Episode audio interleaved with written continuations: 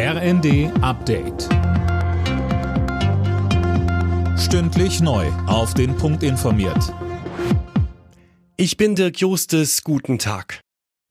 Die Bundeswehr braucht mehr Geld. Das hat Verteidigungsminister Pistorius im ersten klargestellt. Kritiker verweisen dagegen auf das 100 Milliarden Euro Sondervermögen für die Bundeswehr und auf andere wichtige soziale Projekte wie die Kindergrundsicherung. Auch die kostet vermutlich einen zweistelligen Milliardenbetrag pro Jahr. Für Pistorius ist das aber keine Frage des Entweder-Oder. Wir dürfen militärische Notwendigkeiten, die es wieder neu gibt, nicht ausspielen gegen wichtige, ganz wichtige für den sozialen Frieden, wichtige soziale Projekte. Das muss uns allen klar klar sein, es muss ein Weg gefunden werden und der besteht im politischen Geschäft in der Regel immer in vernünftigen Kompromissen.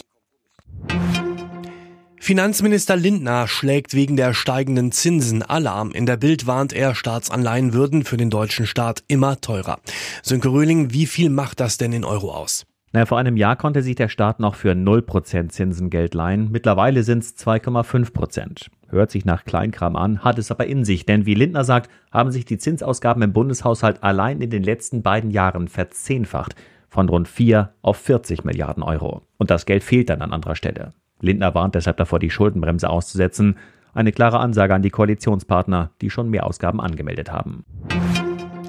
Bei der Wiederholungswahl in Berlin ist das Rennen um Platz zwei knapper ausgefallen als gedacht. Die SPD landete nur 53 Stimmen vor den Grünen. Das hat der Landeswahlleiter bekannt gegeben. Heute loten beide Parteien zusammen mit der Linken aus, ob sie erneut Koalitionsverhandlungen starten wollen.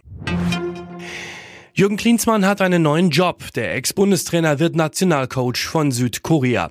Der 58-Jährige erhält einen Vertrag bis nach der Fußball-WM 2026. Zuletzt war Klinsmann Trainer bei Hertha BSC. Alle Nachrichten auf rnd.de